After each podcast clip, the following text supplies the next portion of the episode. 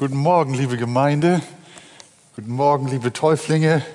Ich freue mich, dass wir weiter im Galaterbrief vorangehen. Äh, heute ein äh, auch äh, kirchengeschichtlich oder sagen wir mal heilsgeschichtlich äh, wichtiger Punkt. Äh, lasst uns miteinander stehen und äh, Galater 1, Vers 11 bis Galater 1, Vers 11 bis 24 lesen. Galater 1, Vers 11 bis 24.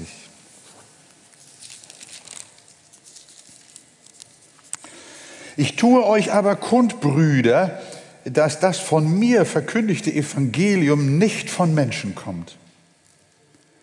Ich habe es auch nicht von einem Menschen empfangen noch erlernt, sondern durch eine Offenbarung Jesu Christi. Denn ihr habt von meinem ehemaligen Wandel im Judentum gehört, dass ich die Gemeinde Gottes über die Maßen verfolgte und sie zerstörte und im Judentum viele meiner Altersgenossen in meinem Geschlecht übertraf durch übermäßigen Eifer für die Überlieferungen meiner Väter. Als es aber Gott, der mich vom Mutterleib an ausgesondert und durch seine Gnade berufen hat, wohlgefiel, seinen Sohn in mir zu offenbaren, damit ich ihn durch das Evangelium unter den Heiden verkündige, ging ich sogleich nicht mit Fleisch und Blut zu Rate, zog auch nicht nach Jerusalem hinauf zu denen, die vor mir Apostel waren, sondern ging weg nach Arabien und kehrte wieder nach Damaskus zurück. Darauf nach drei Jahren zog ich nach Jerusalem hinauf, um Petrus kennenzulernen und blieb 15 Tage bei ihm. Ich sah aber keinen der anderen Apostel, nur Jakobus, den Bruder des Herrn. Was ich euch aber schreibe, siehe vor Gottes Angesicht, ich lüge nicht. Darauf kam ich in die Gegend von Syrien und Zilizien. Ich war aber den Gemeinden von Judäa, die in Christus sind, von Angesicht unbekannt. Sie hatten nur gehört, der, welcher uns einst verfolgte, verkündigt jetzt das Evangelium den Glauben, den er einst zerstörte. Und sie priesen Gott um meinetwillen. Amen. Ja, lasst uns sitzen. Ich fühle mich wie so ein Pferd, weißt du, da ist ein Zaum, Zaum, Zaum angelegt. Aber die Brüder meinen das gut. Daniel, vielen herzlichen Dank. Äh, wie wir wissen, auch aus dem Gesamtzusammenhang des Galaterbriefes und darüber hinaus, hat Paulus unter starke Attacke gelitten. Äh, nicht nur wegen seiner Lehre, äh, Glaube und Gnade allein, ohne Werke, sondern man hat ihm auch vorgeworfen, dass er ja eigentlich kein Originalapostel sei. Denn äh, er gehörte ja nicht zu dem ursprünglichen äh, Jüngerkreis der Zwölf, die mit Jesus drei Jahre lang unterwegs waren, sondern er ist ja erst später dazugekommen und hat äh, den Herrn Jesus äh, äh, leibhaftig ja nie gesehen, hat ihn nie gekannt. Und das hat man ihm zum Vorwurf gemacht. Und so haben sie eigentlich seine Autorität als Apostel zu schreiben und zu wirken in Frage gestellt. Und ihr wisst, dass der Apostel sich damit also fast in allen Briefen in irgendeiner Form auseinandersetzen musste. Und hier ist das ähnlich. Äh, wir wissen, dass Paulus ja bis heute in manchen kirchlichen und christlichen Kreisen nicht die Anerkennung hat, äh, die ihm eigentlich aus unserer Sicht und aus der Sicht der Heiligen Schrift auch wirklich gebührt. Man sagt, äh, Jesus, ja, den wollen wir, aber Paulus, nein. Und es gibt diese These, Jesus hätte ja gar nicht, Jesus hätte eigentlich nur das Judentum reformieren wollen. Und Paulus ist dann viel weiter gegangen und hat daraus das Christentum entwickelt. Aber das war eigentlich gar nicht Jesu ursprüngliche Absicht. Äh, und so hat man ihm also äh, auch bis heute so manches unterstellt. Man versucht zwischen den Schriften des Paulus und den Lehren Jesu also ein Keil zu treiben. Und das äh, ist nicht nur verwerflich, sondern das ist auch falsch, wie man dann ja auch sehen kann und die Texte auch sehen kann. Keiner liebt Jesus und sein Wort so sehr wie der Apostel Paulus. Aber hier sehen wir, dass äh, äh, in, in, in, im Schreiben an die Galater äh, Paulus auch hier wieder eine Verteidigung auch seines Amtes äh, und seiner Berufung vornehmen muss.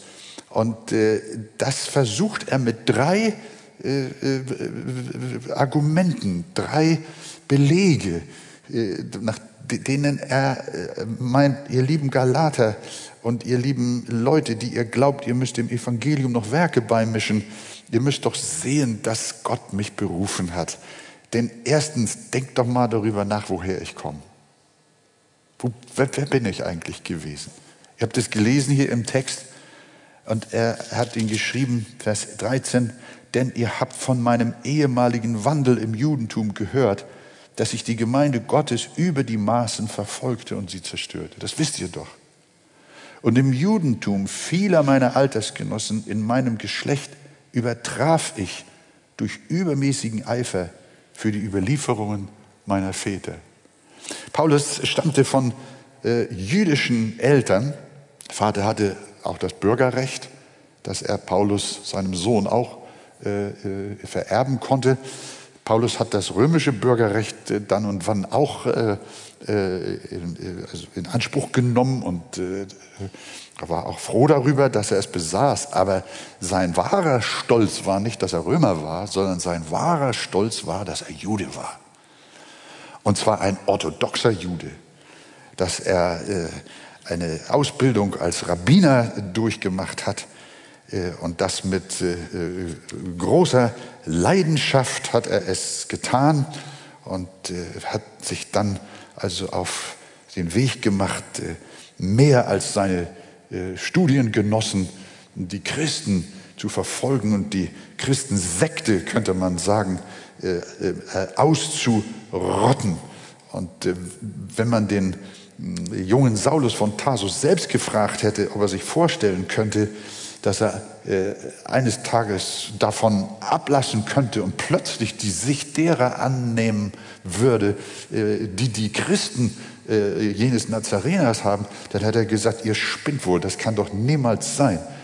Wir würden, wir würden heute eigentlich sagen, ja, äh, wenn in den Zeiten der Reformation äh, der Papst Leo X plötzlich also äh, einen Impuls bekommen hätte und den Vatikan plötzlich verlassen würde und sagen würde, wo ist Luther, macht sich dessen Reformation zu eigen und wird zur Speerspitze äh, der, der Ausbreitung der reformatorischen Lehren.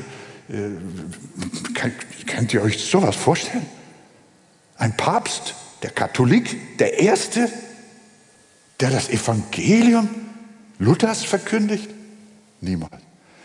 Und so hier auch damals, ihr lieben Galater. Das ist unmöglich, sowas zu denken. Diesem Mann, Saulus von Tarsus, dem, der äh, von seinen äh, hohen Priestern und seinen Lehrmeistern äh, beauftragt wurde, dabei zu sein, als äh, äh, Stephanus gesteinigt wurde. Da sollte er von Amts wegen dafür sorgen, dass diese Steinigung ordnungsgemäß durchgeführt wird. Und das hat er mit Freuden getan. Er hat seine Lust daran gehabt, das zu sehen. Das war ein, das war ein durch und durch ein Fanatiker, ein religiöser Fanatiker.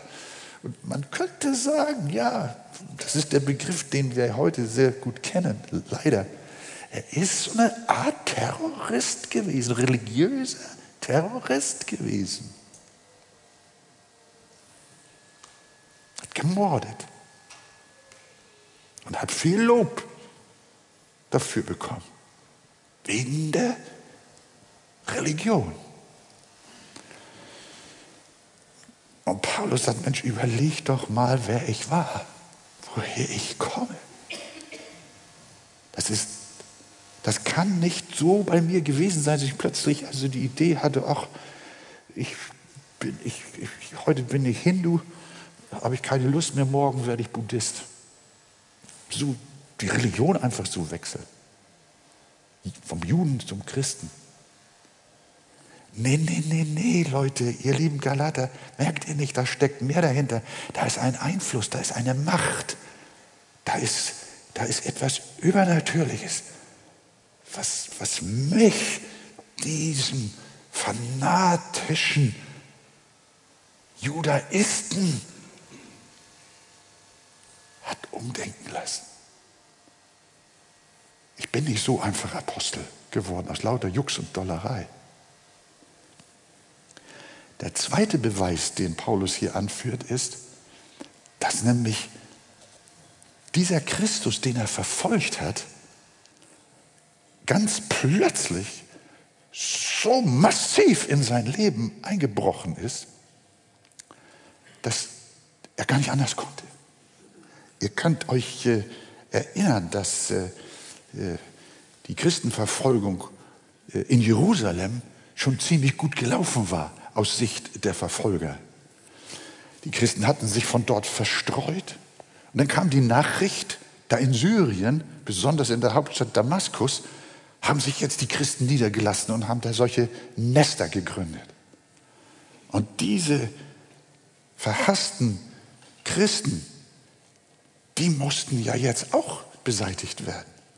Und der junge Fanatiker namens Saulus war der Erste, der sagt, Leute, hier bin ich. Und die, die religiöse Elite in Jerusalem, die gab ihm Vollmachten, Unterschrift, Stempel, Siegel, alles, was dazugehört. Und der, der, der vom Wahnsinn und vom Fanatismus getriebene junge Mann, der schmeißt sich aufs Pferd mitsamt einer äh, äh, Eskorte und galoppiert drohend und schnaubend, wie die Bibel es formuliert, in Richtung Damaskus.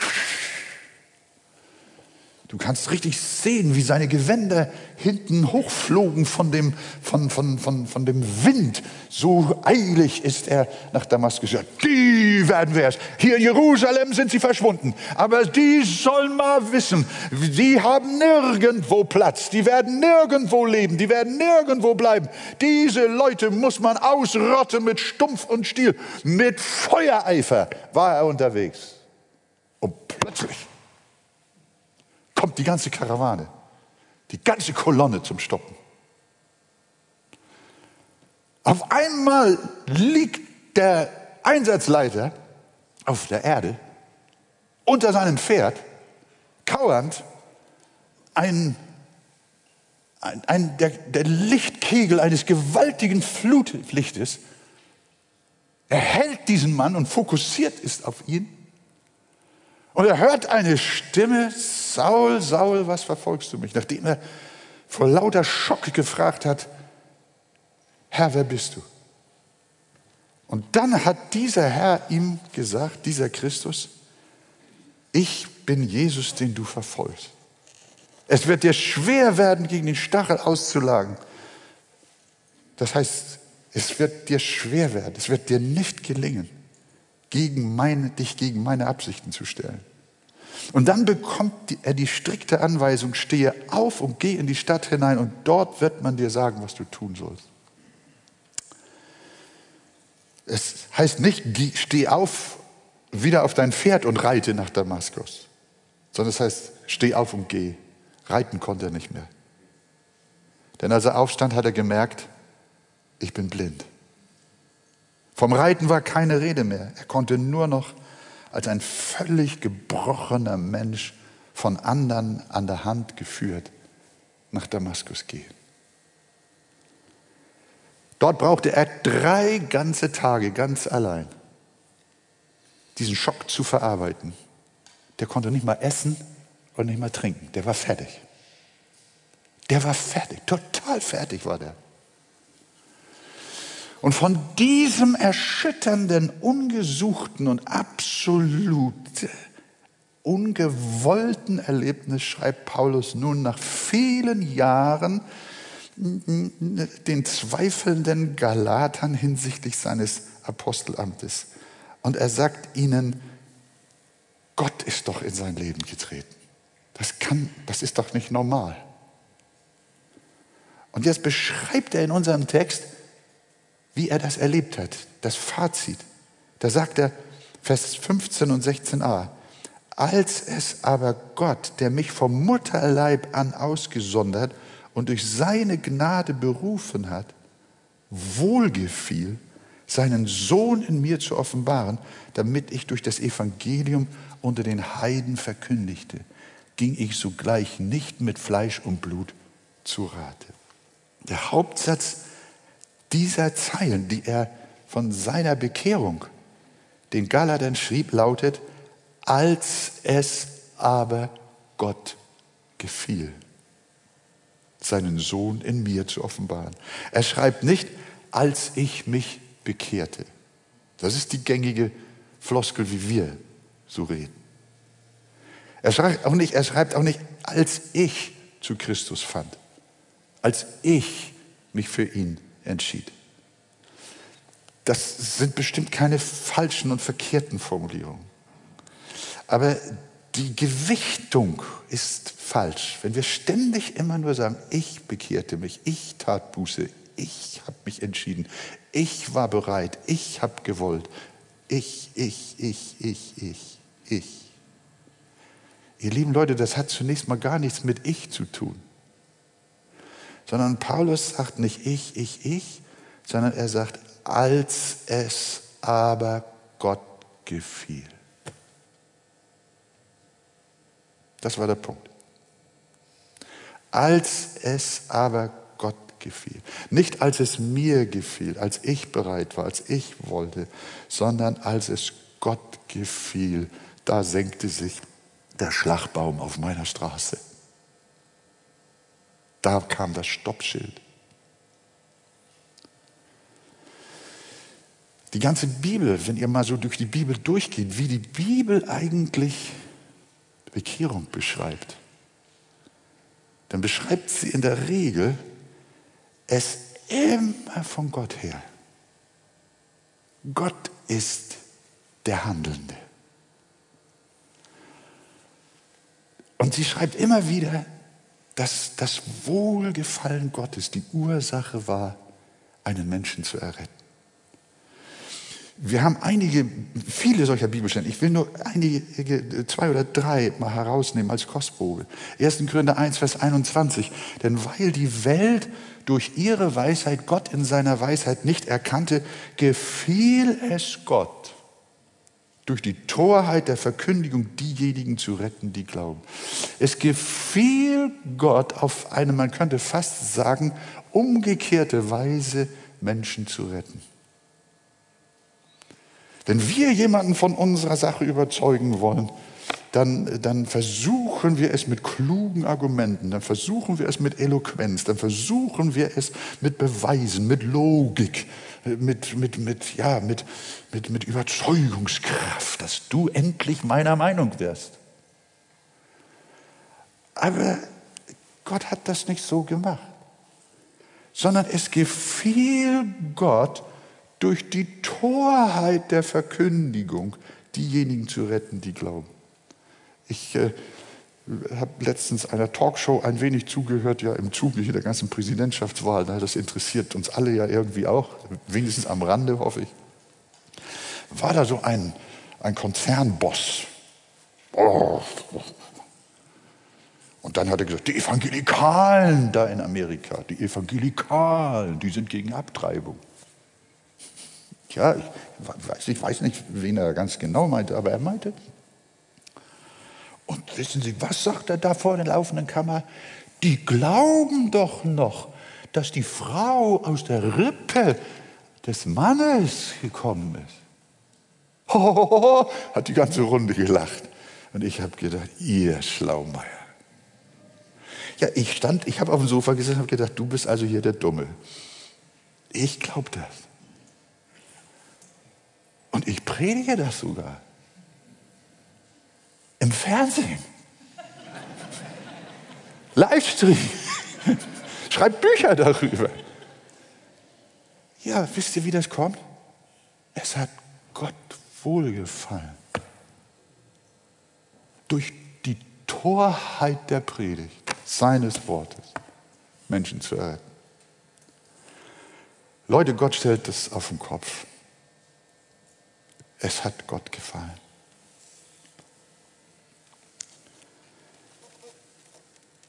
In Lukas 10 sagt er auch, zu derselben Stunde, hat Jesus, hat Jesus gesagt, frohlockte Jesus im Geist und sprach, ich preise dich, Vater, Herr des Himmels und der Erde, dass du dies den Weisen und Klugen verborgen und es den Unmündigen geoffenbart hast. Ja, Vater, denn so ist es wohl gefällig gewesen vor dir. Die Klugen und Weisen, denen hat er es verborgen. Und den Unmündigen, die wenig wissen oder kaum was verstehen, den hat er es geoffenbart. Und das gefiel Gott. Die berühmte Stelle Epheser 1, Vers 4 bis 5. Wie er uns in ihm, in Christus, auserwählt hat, vor Grundlegung der Welt, damit wir heilig und tadellos vor ihm seien, in Liebe.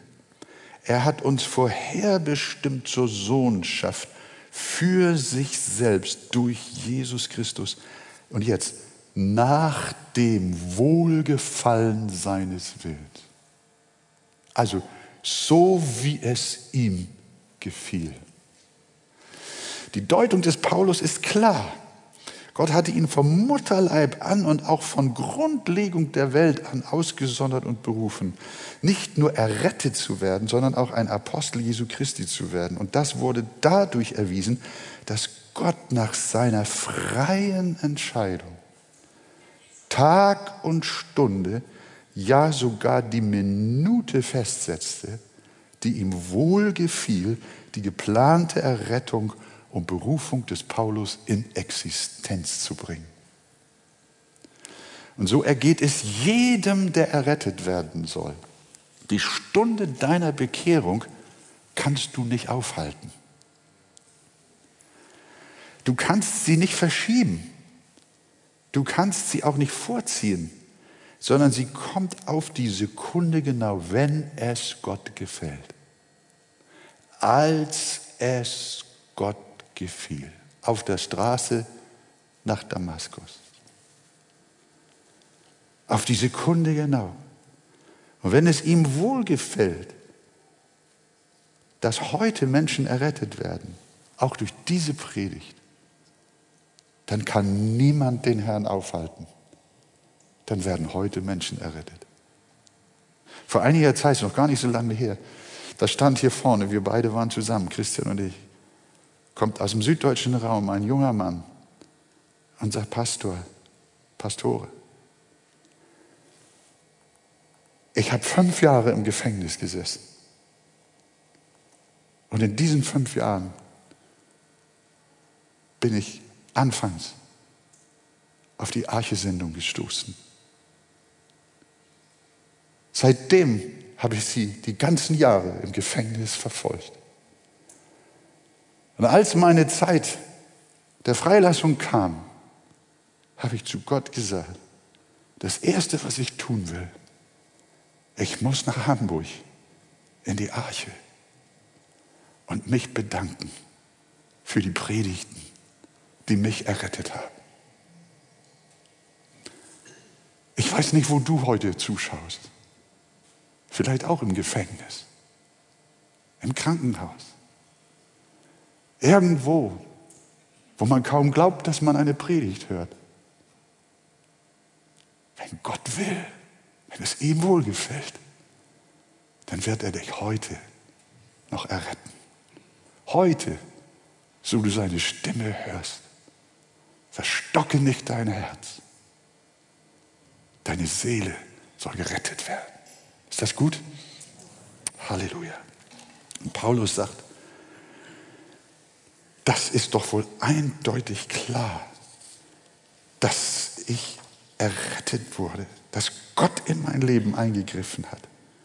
Äh, wie kann denn das angehen, dass äh, ich ein Apostel geworden bin. Ich bin es nicht aus mir selbst, sondern ihr müsst das Wunder Gottes in meinem Leben doch anerkennen, dass das niemals von Menschen gekommen ist, sondern das hat Gott gemacht. Und der dritte Beweis, den er den Galatern hinsichtlich seiner Autorität als Apostel äh, äh geliefert hat, der, den finden wir jetzt äh, in Vers 16 bis Vers 19. Lass uns das nochmal lesen. Nach diesem Erlebnis von Damaskus sagte, da bin ich, habe ich mich nicht sogleich mit Fleisch und Blut beraten. Ich zog auch nicht nach Jerusalem hinauf zu denen, die vor mir Apostel waren, sondern ging weg nach Arabien und kehrte wieder nach Damaskus zurück. Darauf, nach drei Jahren, zog ich nach Jerusalem hinauf, um Petrus kennenzulernen und blieb 15 Tage bei ihm. Ich sah aber keinen der anderen Apostel, nur Jakobus, den Bruder des Herrn. Was ich euch aber schreibe, siehe vor Gottes Angesicht, ich lüge nicht. Was Paulus hier den Galatern jetzt äh, versucht zu erklären ist, äh, ich habe diese machtvolle Begegnung mit Gott erfahren. Ich bin ein anderer Mensch geworden. Und danach bin ich abgetaucht. Ich habe nicht und ich konnte mich auch nicht mit Fleisch und Blut beraten. Ich bin nicht gleich nach Jerusalem zu den leitenden Aposteln, äh, die die anerkannte Autorität haben, zurückgekehrt. Ihr müsst verstehen, der ist von den hohen Priestern aus Jerusalem gekommen, mit dem Pferd nach Damaskus gelappt, äh, äh, äh, galoppiert. Dann kam die Schranke, die Blockade. Drei Jahre haben die hohen Priester nichts mehr von Paulus gesehen und gehört. Gehört vielleicht, das kann ich mir schon vorstellen. Aber nach drei Jahren in Damaskus und Umgebung, da sagt Paulus sich, ich muss vielleicht doch mal jetzt nach Jerusalem hin. Aber wie wir gesehen haben, ist er nur 15 Tage dort bei Petrus gewesen. Und das heißt, sie haben einander nur kennengelernt. Auch hat er kurz den Jakobus noch gesehen und dann ist er gleich wieder weg. Wo ist er dann hin? Er hat es geschrieben. Er hat gesagt, daraufhin kam ich in die Gegend von Syrien und Zilizien. Das ist die heutige Türkei, die Grenze zu, zu Syrien. Da lag nämlich Tarsus in Zilizien, seine Heimatstadt, seine Geburtsstadt. Und da ist der Saulus von Tarsus dort zurück. Und wie lange ist er dort gewesen? Das sagt uns in Kapitel 2, Vers 1. 14 Jahre. Das heißt, insgesamt sind äh, 14 und 3 sind 17. 17 Jahre lang ist Paulus quasi mit dieser Offenbarung im Wesentlichen allein geblieben. Mit dieser Damaskus-Offenbarung. Er hat sich nicht mit Fleisch und Blut besprochen, nicht mit den Aposteln, sondern ging nach Damaskus, nach, Damas, nach äh, Tarsus. Und dort ist offensichtlich, er schreibt es dann auch, nach, die, nach der Offenbarung innerhalb dieser 14 Jahre, von denen er in Vers 1 Kapitel 2 spricht, dann kommt er endlich zurück zu den Aposteln und will sie endgültig treffen und will ihnen das Evangelium erklären, das Gott ihm in der Stille offenbart hat, in der jahrelangen äh, Zurückgezogenheit. Das war ja jetzt ein spannender Moment. Äh, wir wissen, Paulus hat keine andere Bibel gehabt als das Alte Testament. Das war die Tora, die fünf Bücher Mose und die Propheten und die Psalmen, die Geschichtsbücher. Und Paulus hat das Alte Testament geliebt. Und die Satzungen und die Gebote und die dazugehörigen Abwandlungen und Auslegungen, die für Juden am Ende wichtiger waren als das Gebot selber. Und das war ja der Grund, weshalb er die äh, Christen auch verfolgt hat. Aus einem falschen Verständnis des Alten Testamentes heraus hat er die Christen gejagt. Und jetzt ist er 14 Jahre, hat Gott ihn quasi in die Isolation gebracht und hat ihm gesagt, mein lieber Saulus, du alter Pharisäer, du Schriftgelehrter, du Rabbiner, du Oberverfolger, jetzt nimm mal deine Bibel, jetzt nimm mal die Bibel und jetzt fängst du noch mal an, sie zu lesen, nachdem ich dir auf der Straße von Damaskus begegnet bin. Christus. Und jetzt las er die Bibel vor dem Hintergrund seiner Erfahrung und er las sie anders. Er hat eine andere Bibel gelesen. Es war dieselbe, es war dasselbe Alte Testament. Aber er fand auf einmal den Messias, den Christus, in den alten Texten. Und dann hat sich beim Lesen und Wiederlesen, hat sich ihm Jesus offenbart. Hat sich ihm das Evangelium erschlossen. Dieser Mann hat ohne Neues Testament, nur durch das Lesen des Alten Testamentes, das Evangelium verstanden. Aber das kam nicht durch eine äh, intellektuelle äh, Schaltung in seinem Kopf, sondern das kam durch eine Offenbarung. Jesus war ihm begegnet.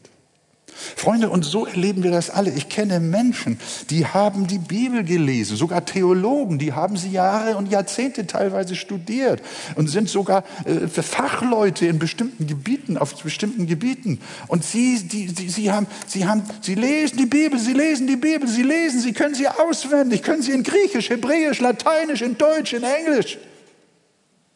Aber sie lehnen sie ab. Sie verwerfen Christus. Sie verstehen nichts. Warum nicht? Weil Jesus noch nicht in ihr Leben getreten ist. In dem Moment, wo der lebendige, auferstandene Christus in das Leben eines Menschen tritt, wie auf jener Straße nach Damaskus, als es Gott gefiel, ihn zu packen, in dem Moment, wo dir der Christus begegnet, in dem Moment liest du eine andere Bibel. In dem Moment verstehst du Gottes Wort.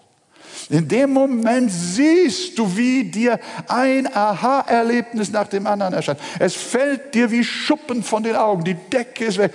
Oh, so habe ich das nicht gesehen. Und das ist eine Verwandlung gewesen, die der Saulus von Tarsus 14 Jahre in Tarsus, seiner Heimatstadt, gemacht hat. Und jetzt kommt der spannende Moment. Jetzt kommt der spannende Moment. Und das ist für mich ein Wunder, ein gewaltiges Wunder. Wie gesagt, nach 17 Jahren insgesamt spürt Paulus, ich muss jetzt zu den Aposteln und muss mich mit ihnen abgleichen. Damit er, wie er wörtlich sagt in Vers 2, ich nicht umsonst laufen würde. Jetzt wollte er wissen, ob das Evangelium, das Gott ihm in der Stille aus dem Alten Testament offenbart hat, ob das das gleiche Evangelium ist, das die zwölf Jünger direkt vom leiblichen Jesus drei Jahre lang gehört haben. Was haben die Apostel in Jerusalem für ein Evangelium und was hat Gott mir geoffenbart? Und jetzt kommt der Punkt, ihr wisst schon. Es war dasselbe Evangelium.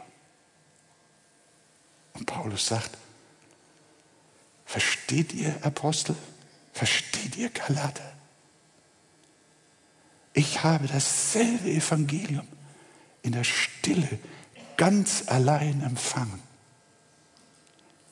Wie die Apostel, die es direkt aus dem Munde und von den Lippen ihres Meisters gehört haben. So hat, ich habe denselben Meister gehabt. Ich habe denselben Lehrer gehabt. Und dieser hat euch das Evangelium gelehrt, als ihr mit ihm unterwegs wart.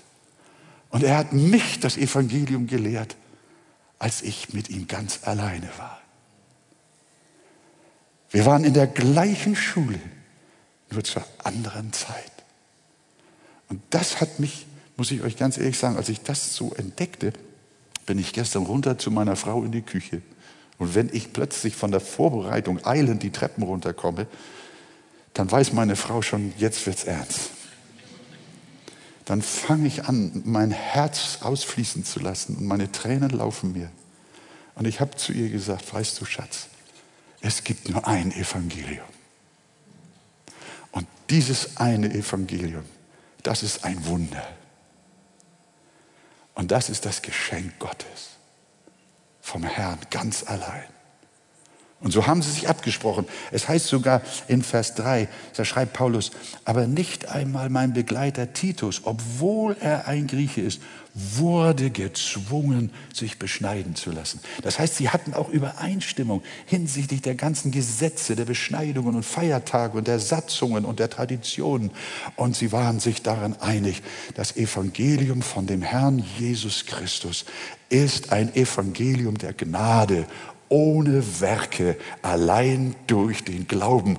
Und Herr Jesus, ich danke dir von ganzem Herzen. Und wir alle wollen Gott preisen für das eine übernatürliche Wunderevangelium, das uns nicht von irgendeinem Menschen überkommen ist und das wir auch nicht durch Menschen gelernt haben, sondern das von dem Herrn Jesus Christus, dem Sohn des lebendigen Gottes, als seine Überlieferung, als sein Wort, als sein heiliges Wort, als seine Heilsbotschaft zu uns gekommen ist, durch das wir gerettet worden sind. Gelobt sei der Name des Herrn. Ich glaube, das Evangelium ist keine Psychologie.